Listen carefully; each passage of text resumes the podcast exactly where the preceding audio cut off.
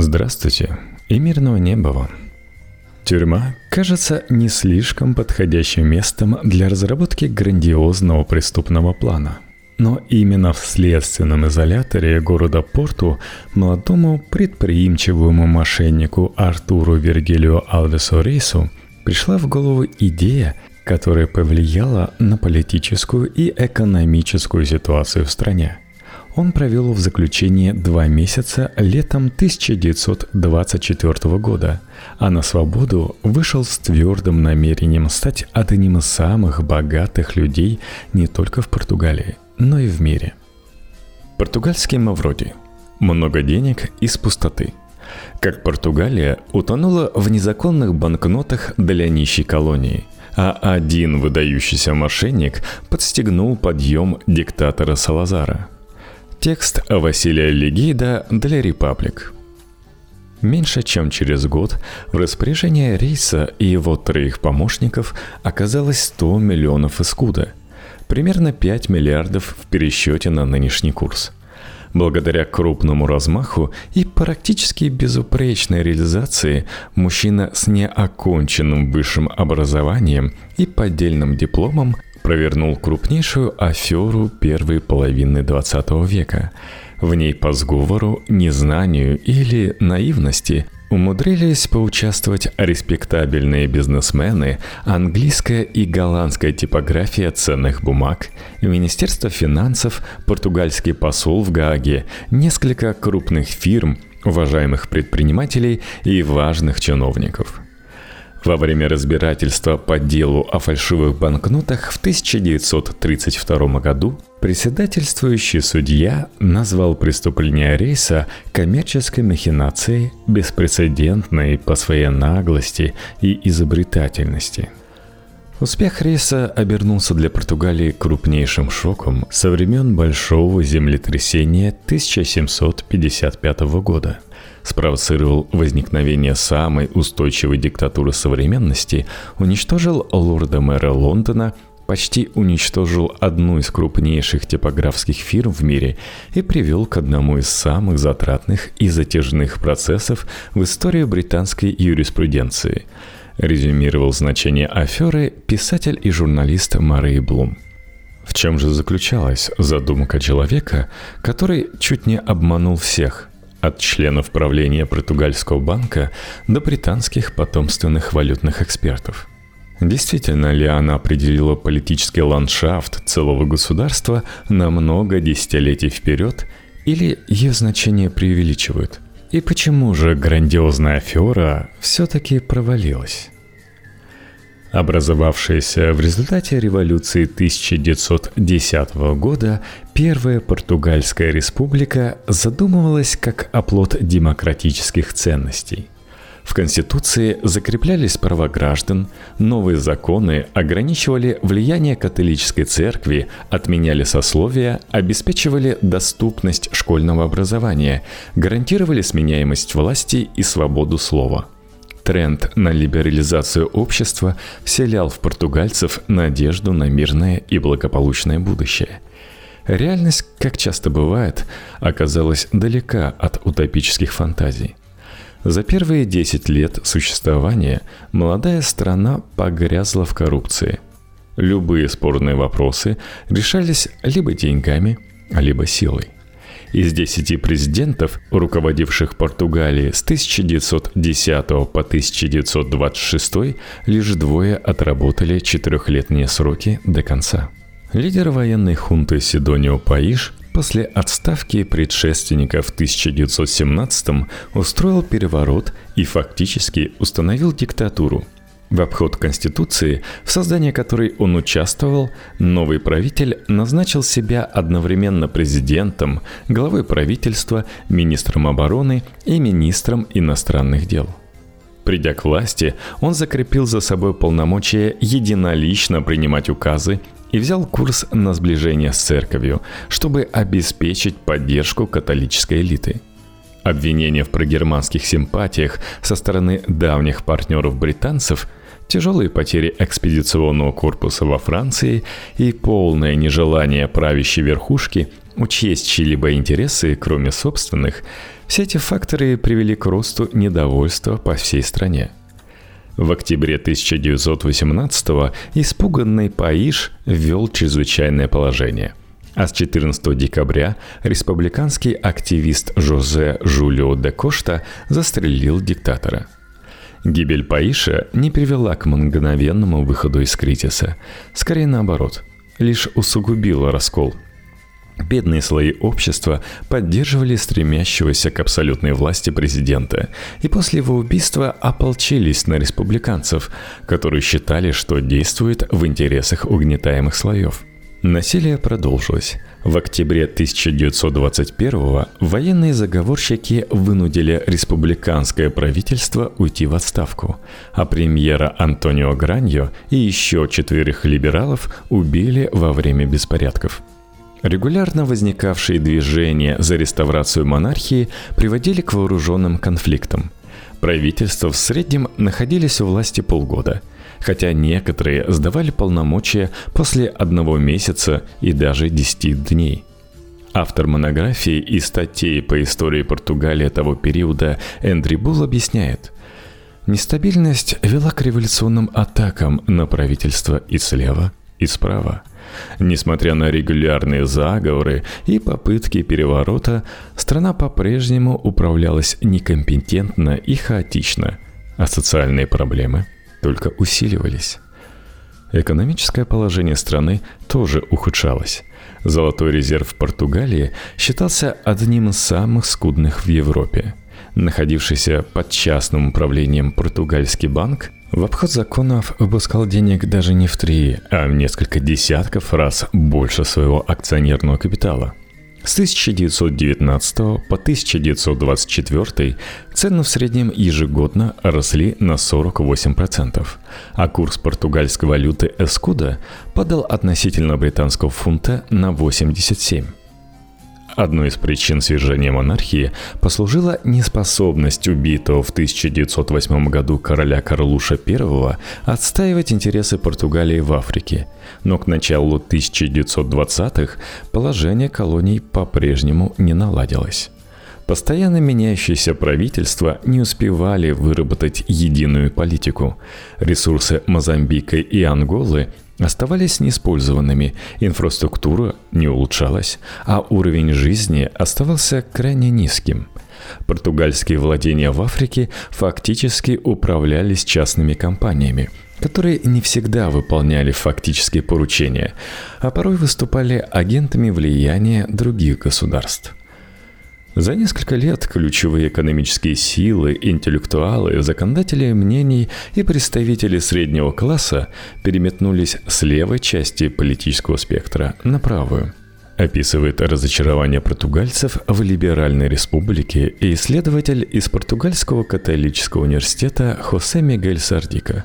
На смену неосуществимой республиканской утопии пришли концепты порядка, стабильности и безопасности – Многие, кто поддерживал новую власть в 1910-м, через 10 лет поняли, что для исправления недостатков старого режима недостаточно избавиться от короля. Затяжные политические и экономические кризисы в разные эпохи часто открывали дорогу разным сомнительным элементам. От фанатичных экстремистов до их прагматичных мошенников – которые мастерски пользовались рассогласованностью структур и общей тревожной атмосферой.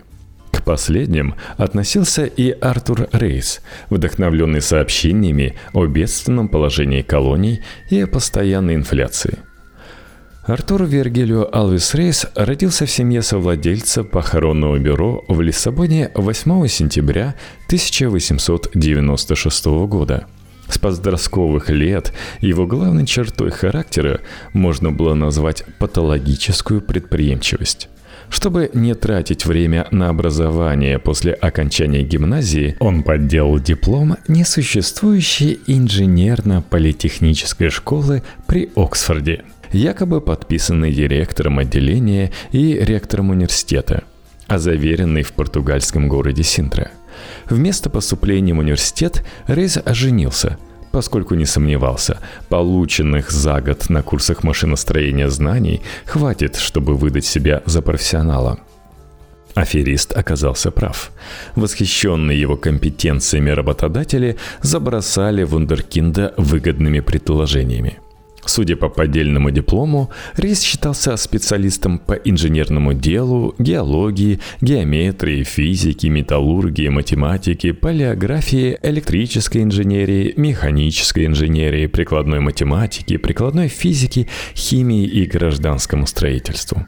Настоящие инженеры не обладали настолько широким кругозором, но со стороны познания Рейса не вызывали сомнений – Несмотря на поддельный диплом, он действительно выделялся интеллектом и умением очаровывать собеседников.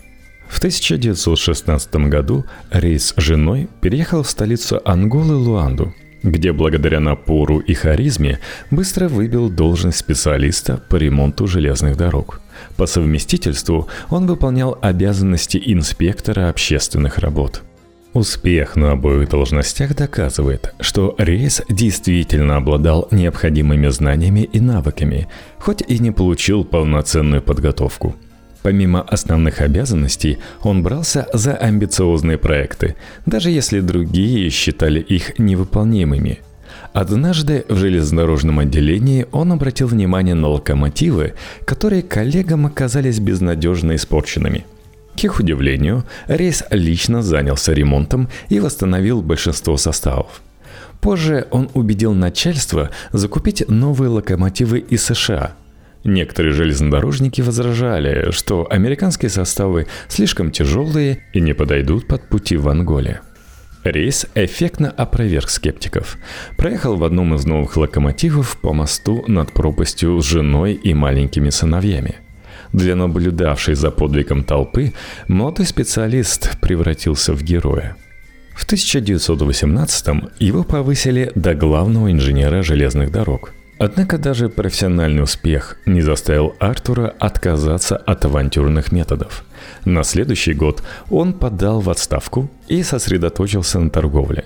Скупал местные товары и распространял импортированные из Европы – в этой сфере Рейс провел несколько сомнительных сделок.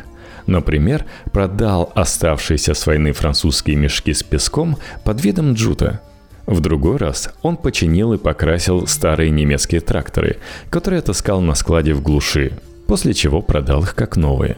К 1922 году подобный бизнес принес ему состояние в 600 тысяч эскуда – Довольный стремительным взлетом рейс вернулся с семьей в Лиссабон, где вел роскошный образ жизни.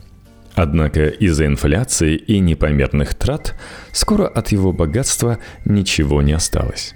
Вложения в ангольскую горнодобывающую компанию не оправдались. Шахтеры обнаружили на приисках намного меньше руды, чем обещали инвесторам. Основанная рейсом компания по продаже американских автомобилей прогорела – да и валютные операции между Анголой и метрополией заморозили, чтобы не усугублять экономический кризис. И при всем при этом Рейс не хотел отказываться от огромной квартиры, армии слуг, походов по дорогим клубам и сшитых на заказ костюмов. Чтобы исправить ситуацию, он решил в очередной раз нарушить закон. Только на этот раз в совсем других масштабах – Узнав, что португальское правительство предоставило железнодорожной компании Амбака из Анголы суду в 100 тысяч долларов, Рейс открыл счет в американском банке.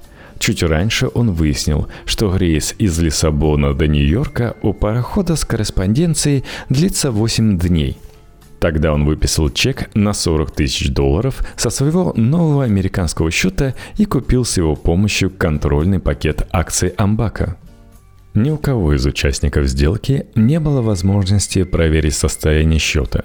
Прежде чем пароход с чеком на сумму, о которой рейс мог только мечтать, достиг американского побережья, манипулятор распределил 100 тысяч долларов, принадлежавших его новой компании.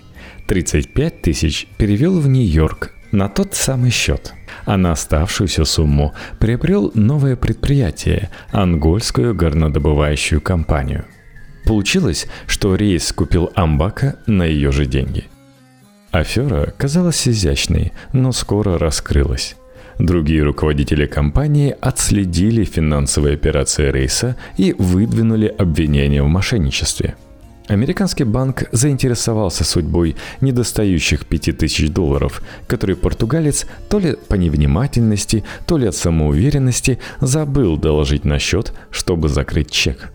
В Лиссабоне мошенника арестовали и отправили в следственный изолятор в Порту, где он не успел завести влиятельных друзей – Оказавшись в июле 1924 года в заключении, Рейс проинструктировал жену потратить все сбережения на залог и гонорары адвокатам. Спустя два месяца ему все-таки удалось избежать обвинений благодаря связям. Суд не нашел в его действиях состава преступления, а коллеги из Амбака и американские банкиры согласились решить проблему мирно – Однако двух месяцев в заключении махинатору хватило, чтобы разработать новую схему, которая смелостью размахом затмевала все предыдущие. Еще до ареста Рис обзавелся новыми бизнес-партнерами и даже успел провести с ними в Гааге деловую встречу. Каждому из них теперь отводилась особая роль в его плане – Первый, Жозе Душ Сантуш Бандейра, в начале 20 века переехал из Португалии в Южную Африку. Там его арестовывали три раза за кражу со взломом, укрывательство краденого имущества и подпольную торговлю алкоголем. С тех пор он вернулся на родину, поучаствовал в мошеннической схеме и сбежал в Мозамбик.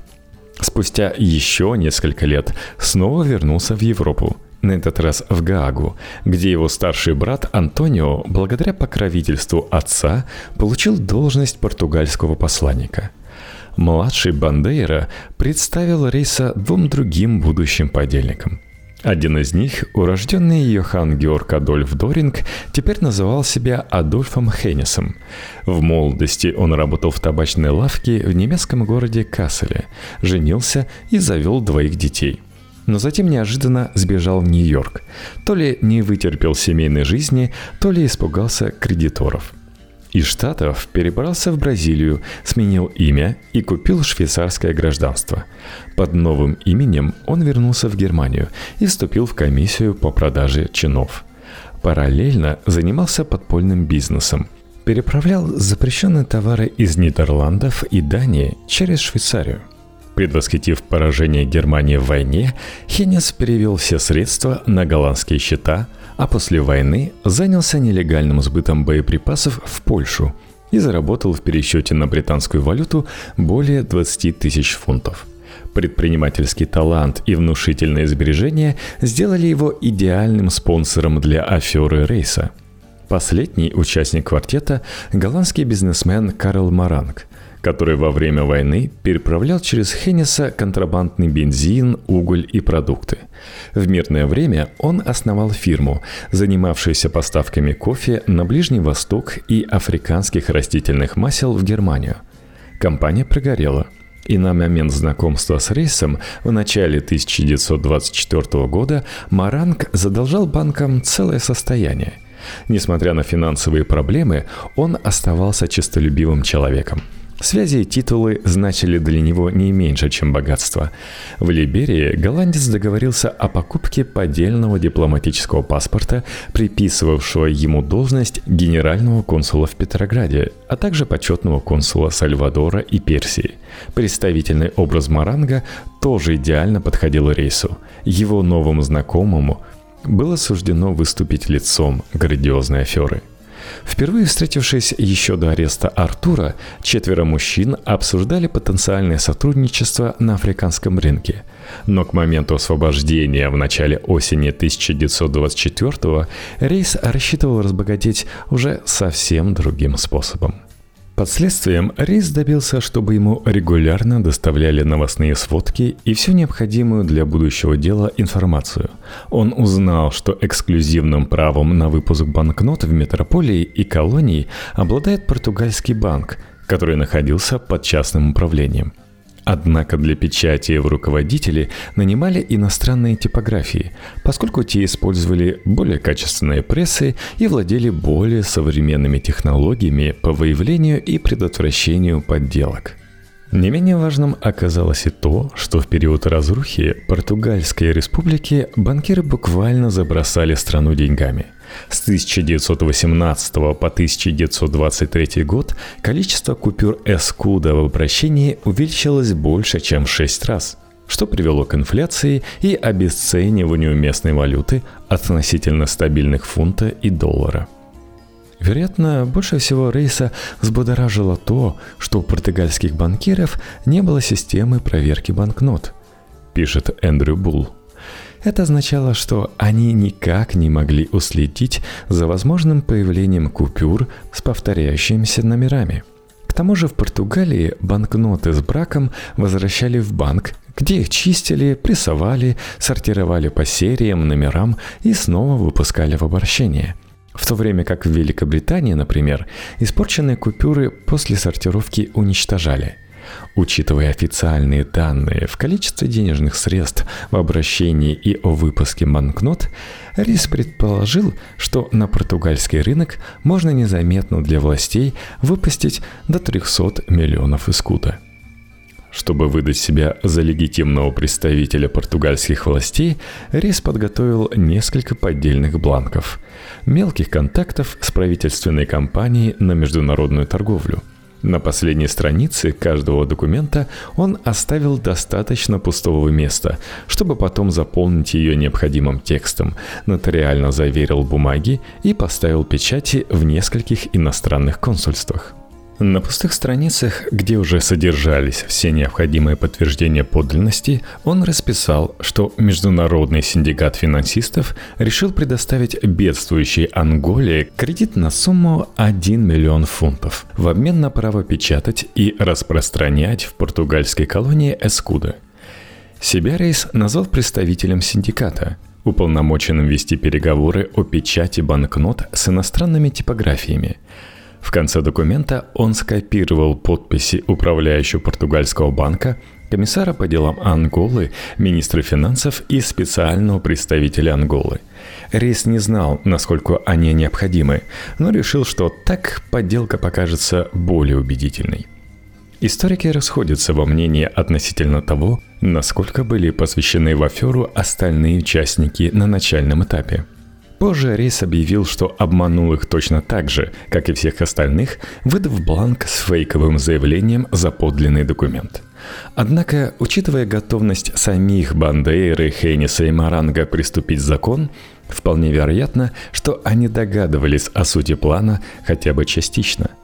К тому же, учитывая размах преступления, логичнее было не скрывать задумку от поддельников, а купить их преданность, пообещав долю – Рейс нацелился на британскую компанию Waterloo и сыновья, которая специализировалась на выпуске купюр в 500 и 1000 эскуда для португальского банка. В качестве уполномоченного лица на переговоры в Лондон отправился Карл Маранг. Одно рекомендательное письмо ему предоставил португальский посланник в Нидерландах старший брат Жозе Бандеры, другое – голландская типография НШД и сыновья – Руководители последние отказались от предложения печатать Эскуда, но посоветовали связаться с британцами и с радостью вручили бизнесмену сопроводительную записку. В декабре 1924 года Маранг встретился в Лондоне с директором фирмы сэром Уильямом Уотерлоу – Кроме упомянутых рекомендательных писем, голландец передал английскому бизнесмену верительную грамоту консула Персии и заявление рейса, разрешавшего консулу действовать от его имени. Отличавшийся упрямством и несговорчивостью Уотерлоу в то время рассорился с двоюродным братом Эдгаром – который вместе с ним руководил типографией и скрыл от него переговоры с Марангом. Склонность сэра Уильяма доверять только своим суждениям и нежелание прислушиваться к советам сработали в пользу аферистов. Британец не захотел упускать выгодную возможность и почти никому не рассказал о встрече с голландцем – Уотерлоу знал, что выпуском банкнот для Анголы обычно занимается португальский банк Ультрамарина, и понял, что купюру в 500 эскуда, которую Маранг принес ему в качестве образца, напечатала сотрудничавшая с Ультрамарина британская типография Брэдбери, Уилкинсон и компания. Однако необычайные обстоятельства не смутили британского бизнесмена – Он решил, что по счастливой случайности получил возможность увести бизнес у конкурентов. Несмотря на сомнения посвященных советников, Вотерлоу послушался Маранга и сохранил полную секретность. Голландец объяснил, что в избежание конфликта с ультрамарина переговоры необходимо скрыть, поэтому в детали посвящены лишь несколько человек. Уотерлоу решился проверить слова потенциального партнера лишь однажды и потребовал подтверждения сделки от управляющего португальского банка Камача Родригеса. Маранг согласился, но чтобы не рисковать конфиденциальностью, предложил передать запрос через нейтральное лицо – брата португальского посланника в Гааге Жозе Бандейру – Рейс подделал одобрительное письмо от Камача Родригеса на фирменной бумаге. Уже тогда аферист допустил несколько ошибок. Напечатал на самом верху страницы герб Португальской республики, хотя в действительности банк его не использовал. И неправильно проставил даты на итоговой версии договора. Они не совпадали с датой на печати нотариуса. Чтобы раскрыть обман, хватило бы одной экспертизы – или еще одного уточняющего письма от Уотерлоу, переданного не через Бандейру. Но, к счастью для Рейса, британец полностью доверился Марангу. В феврале 1925 года голландец получил первую партию – 20 тысяч банкнот по 500 эскуда. В сделанном на заказ кейсе он перевез деньги в Гагу без дополнительного досмотра благодаря консульскому паспорту и проездному документу, подписанному посланником Антонио Бандерой – Оттуда, пользуясь дипломатической неприкосновенностью, ценный груз доставили в Лиссабон. В марте Маранг транспортировал туда еще 30 тысяч купюр. За вычетом гонорара Уотерлоу и взяток европейским чиновникам к середине весны в распоряжение рейса и его помощников оказалось 100 миллионов эскуда – они договорились с британской типографией о печати еще 190 миллионов, а пока решили пустить возникшие из пустоты деньги в оборот. Чтобы не вызвать подозрения у британских печатников, рейсу пришлось заказать купюры из уже выпущенных серий, поэтому их неосторожное использование могло вывести португальский банк на след купюр с повторяющимися номерами. Часть банкнот Жозе Бандейра и секретарь рейса обменяли в порту на более устойчивые валюты в подпольных обменных пунктах. Еще несколько тысяч скуда положили на счета в провинциальных отделениях разных банков, чтобы потом снять и получить вместо них новые, совершенно легальные купюры. Тогда же они чуть не попались. Внимательный управляющий отправил несколько банкнот на проверку в португальский банк – но там не нашли ничего странного и заверили, что с деньгами все в порядке. Однако поступить таким образом со всей суммой и сохранить аферу в тайне было бы невозможно. Поэтому рейс перешел к следующей, не менее амбициозной части плана. Чтобы скрыть нелегальные купюры, он решил основать собственный банк – Комиссия Министерства финансов отклонила первые два запроса, но благодаря взяткам 15 июня 1925 года поддалась с третьей попытки. Так, Рей стал владельцем и руководителем Банка Анголы и Метрополии. В нем валюту обменивали на самых выгодных условиях, а займы выдавали под самые маленькие проценты – Предприимчивые владельцы делали все, чтобы как можно скорее сбыть нелегальные скуда – за несколько недель количество купюр в обращении выросло на несколько десятков тысяч. Благосостояние граждан неожиданно улучшилось, но об афере по-прежнему никто не догадывался. Рейс и его новый помощник Андриану Сильва превратились в национальных благодетелей – Мошенники успокоились. Теперь они могли вести королевскую жизнь, ради которой все и затеяли, и не бояться разоблачения. Рейс приобрел роскошный особняк в Лиссабоне и спрятал в библиотечном сейфе бракованные купюры на 10 тысяч фунтов с маркировкой, не соответствовавшей стандартной маркировке португальского банка. Столько же он потратил на украшения для жены, а параллельно инвестировал в недвижимость и предприятия на территории Анголы – в сентябре 1925-го компания Waterloo выпустила по заказу рейса еще 380 тысяч банкнот. Пока остальные закрывали филиалы и объявляли о банкротстве, загадочный банк Анголы и метрополии процветал. Вслед за ним стремительный подъем пережила и вся португальская экономика. Национальная валюта наконец перестала падать – Если в 1924 один фунт равнялся 127 скуда, то в следующем лишь 124. Рейс пошел еще дальше и начал скупать акции португальского банка. Он рассудил, что раскрыть аферу и выдвинуть претензии к выпуску нелегальных денег может лишь главный банк страны. Однако это вряд ли произошло бы, если бы он сам стал главным акционером единственной компании, способной его разоблачить. Как они могут арестовать нас, если они – это мы, а мы – это они? Рассуждал позже изобретательный мошенник – к ноябрю 1925 ему принадлежало больше 10 тысяч акций португальского банка. Рейс предполагал, что еще одного месяца хватит, чтобы реализовать последнюю часть плана и до конца жизни наслаждаться плодами собственной гениальности. Его сообщники действовали в том же духе. Например, Бандейра приобрел три больших усадьбы у обнищавших аристократов – Открыл таксопарк и цирюльню, запустил фирму по пошиву мужской одежды и нанял водителя. Чтобы впечатлить одну из любовниц, голландскую актрису Фи Карлсон, которая по его приглашению прибыла в Лиссабон, он спонсировал реконструкцию театра Женазио и попытался приобрести газету «Диарио де Noticias» на сумму больше 11 миллионов искуда. Той же осенью Рей с женой Хеннисом посетили Анголу, где его встретили как спасителя. Меньше чем за месяц он договорился о покупке нескольких местных предприятий по добыче ископаемых и нефти, а также приобрел 1 миллион 250 тысяч акров земли. Все складывалось идеально до тех пор, пока по пути обратно в Португалию в декабре 1925-го Рису не сообщили, что португальский банк проводит проверку партии нелегальных купюр по 500 эскуда. Дело в том, что пока Рейс развивал бизнес в колонии, португальская газета «Осакул» начала расследовать туманную историю нового банка и причины его удивительного взлета – в одной из публикаций журналисты предположили, что Германия через Хенниса раскручивает предприятие, чтобы захватить Анголу и отыграться за колонии, утерянные после войны.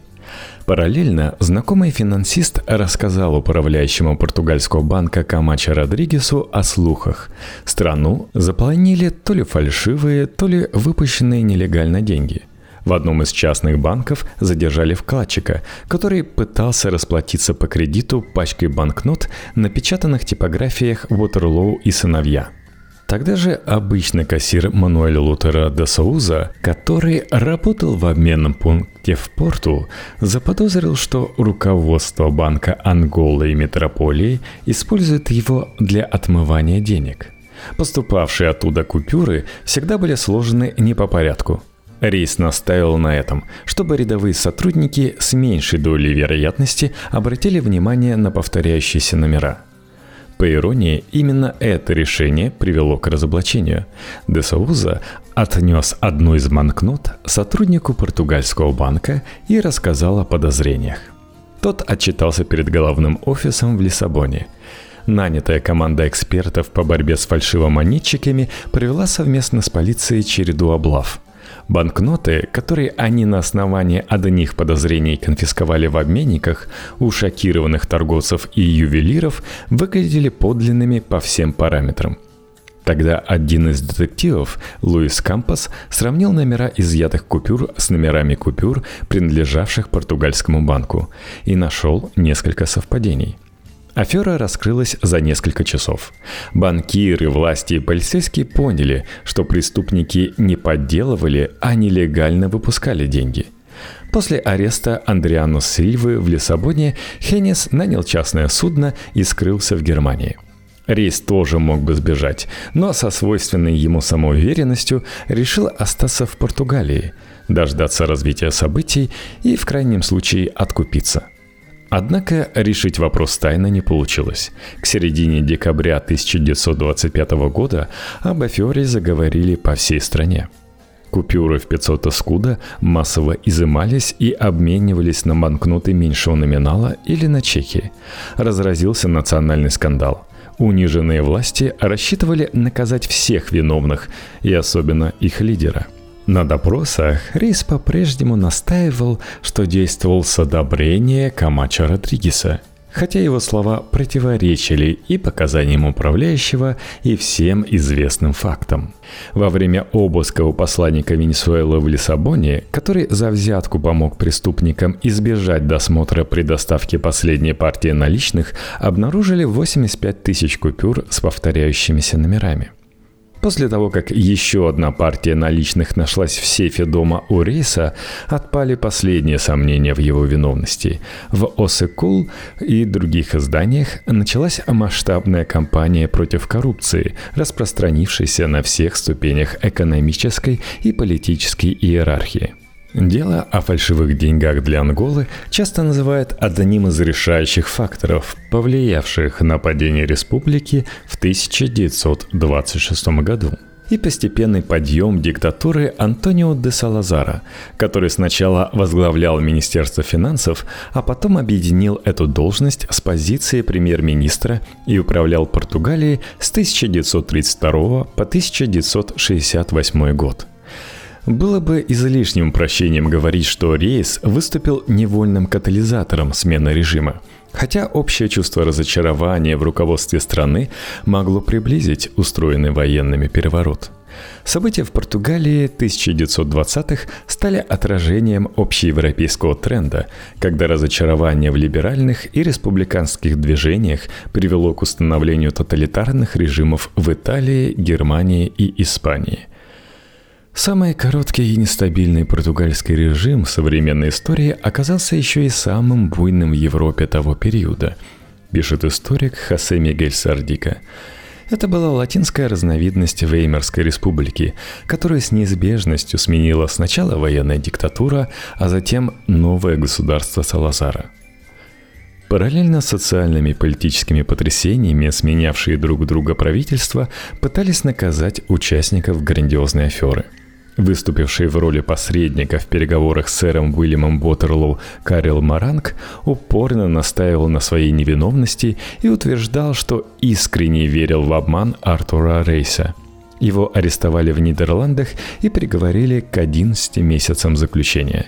Но немедленно отпустили после суда, поскольку он уже отбыл положенный срок – Маранг переехал в Бельгию, а затем во Францию, где открыл компанию по продаже люстр и преуспел. Он умер в 1960 году в Канах, уважаемый бизнесмен, окруженный родными. Остальным повезло меньше. Хеннис обосновался в Германии, вернул прежнее имя, связался с дочерями и выдал себя за настрадавшегося авантюриста – к 1930-му он полностью растратил накопленное состояние и пытался шантажировать бывшую любовницу. Та заявила в полицию, и Хениса арестовали. Ему удалось избежать экстрадицию в Португалию, но заключение и позор подорвали его физическое и психическое здоровье. Он остался без средств к существованию и скончался в 1938 году в Берлине – в Португалии, чтобы разобраться в обстоятельствах беспрецедентного дела, собрали комиссию из президента и семи судей. Рейсу и Бандейре предъявили обвинения в заговоре, поделке договоров и писем, использовании фальшивых документов, изготовлении и частичной эмиссии более 500 тысяч нелегальных банкнот. Адвокаты использовали любую возможность отложить суд в надежде, что ажиотаж утихнет – но в 1930-м процесс все-таки состоялся. Тогда рейс, который до этого настаивал на невиновности, неожиданно выступил с драматичной пятичасовой речью и сознался по всем пунктам. Его вместе с Бандейрой приговорили к 15 годам заключения. Андриану Сильва и второй брат Бандейра, португальский посланник в Гаге, тоже получили сроки. Хотя Рис утверждал, что во всех преступлениях виноват он один – Старший Бандейра умер в изгнании на Мадейре в 1936 году. Младший вместе с Рейсом вышел на свободу в мае 1945 сразу после окончания Второй мировой войны. Единственным источником его дохода, кроме подачек от родственников и бывшей любовницы Фи Карлсон, вплоть до смерти в 1960-м оставалось мелкое мошенничество – Рейс же в тюрьме проникся идеями евангелизма и даже написал несколько статей. А после освобождения обратил в новую веру жену и трех сыновей. Как и подельники, он пытался заняться бизнесом, но не преуспел. Овдовевший и нищий, он умер от инфаркта в июле 1955 в 58 лет. Пожалуй, больше всего от аферы Рейса пострадала фирма Уотерлоу и сыновья. Португальский банк подал на британцев иск за халатность. После нескольких апелляций, переносов и противоречивых решений судов разных инстанций, дело дошло до Палаты лордов, которая в апреле 1932 постановила компенсировать потерпевшей стороне больше 610 тысяч фунтов, а также издержки, которые к тому времени составляли еще 95 тысяч. Случайный виновник бедствия, избранный в 1929-м лордом-мэром Лондона сэр Уильям Боттерлоу, не застал позора. Он умер в 1931 от перитонита. Несмотря на серьезность преступления, в глазах соотечественников Рейс не превратился в злодея – Многие восхищались его азартом и вспоминали несколько благополучных месяцев после его аферы в 1925 когда экономическая ситуация наладилась и денег хватало каждому нуждающемуся. История рейса – один из тех странных случаев, когда виновность не вызывает сомнений, но масштаб личности преступника, его наглость, интеллект, умение манипулировать отдельными людьми и государственными структурами все равно вызывает нечто вроде стыдливого уважения – в середине 1930-х жесткие экономические и политические меры Салазара разочаровали значительную часть населения. Португальцы шутили, что исправить ситуацию можно за несколько дней. Достаточно освободить Алвеса Риса из тюрьмы и назначить премьер-министром. Даже когда афера раскрылась, многие соотечественники не сомневались, что при мошеннике во главе государства жили бы намного счастливее –